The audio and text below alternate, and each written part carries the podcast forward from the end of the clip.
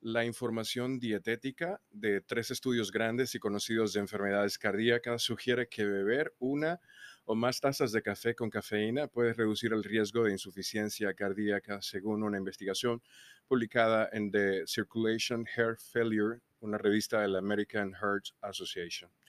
La enfermedad de las arterias coronarias, la insuficiencia cardíaca y los accidentes cerebrovasculares se encuentran entre las principales causas de muerte por enfermedad cardíaca en los Estados Unidos. Si bien el tabaquismo, la edad y la presión arterial alta se encuentran entre los factores de riesgo de la enfermedad cardíaca más conocidos, siguen existiendo factores de riesgo no identificados de esta enfermedad. Según David Cao, que es el profesor asistente de cardiología y director de la Facultad de Medicina de la Universidad de Colorado en Aurora, Colorado. Los riesgos y beneficios de beber café han sido temas de interés científico muy continuamente debido a la popularidad y frecuencia del consumo en todo el mundo. Los estudios que informan asociaciones con los resultados siguen siendo relativamente limitados debido a las inconsistencias en la evaluación de la dieta y las metodologías analíticas, así como a los problemas inherentes con la ingesta dietética autoinformada.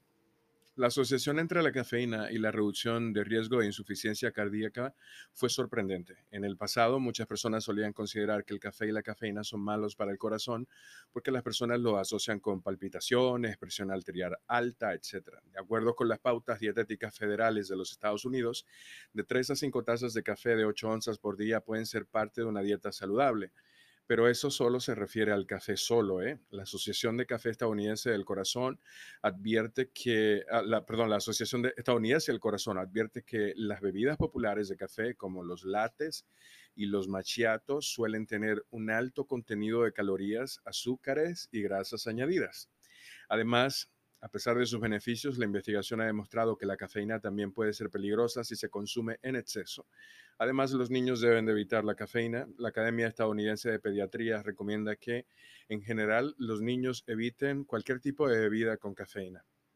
Estos médicos recomiendan que disfrutemos del café con moderación como parte de un patrón dietético general saludable para el corazón, que cumplamos con las recomendaciones de ingerir también frutas y verduras, cereales integrales, productos lácteos bajos en grasa y sin grasa, y que también sean bajos en sodio y grasas saturadas o azúcares añadidos. Además, es importante tener en cuenta que la cafeína es un estimulante y que consumir demasiado puede ser problemático, provocando nerviosismo afectando el cuerpo en formas diversas. Las limitaciones del estudio que pueden haber afectado los resultados del análisis incluyeron diferencias en la forma en la que se registró el consumo de café y el tipo de café consumido.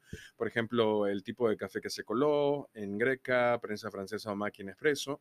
El origen de los granos de café tampoco se consideró y el café filtrado o sin filtrar no se especificaron detalles, aunque hemos hablado sobre los efectos de este tipo de cosas de forma aleatoria en diversos episodios del podcast.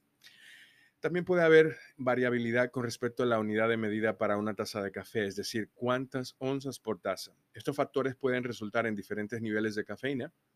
Además, los investigadores advierten que los estudios originales detallaban solo el café con cafeína o descafeinado, por lo tanto, estos hallazgos pueden no aplicarse a las bebidas energéticas, los tés con cafeína, los refrescos, bebidas energizantes u otros alimentos que tienen cafeína como el chocolate.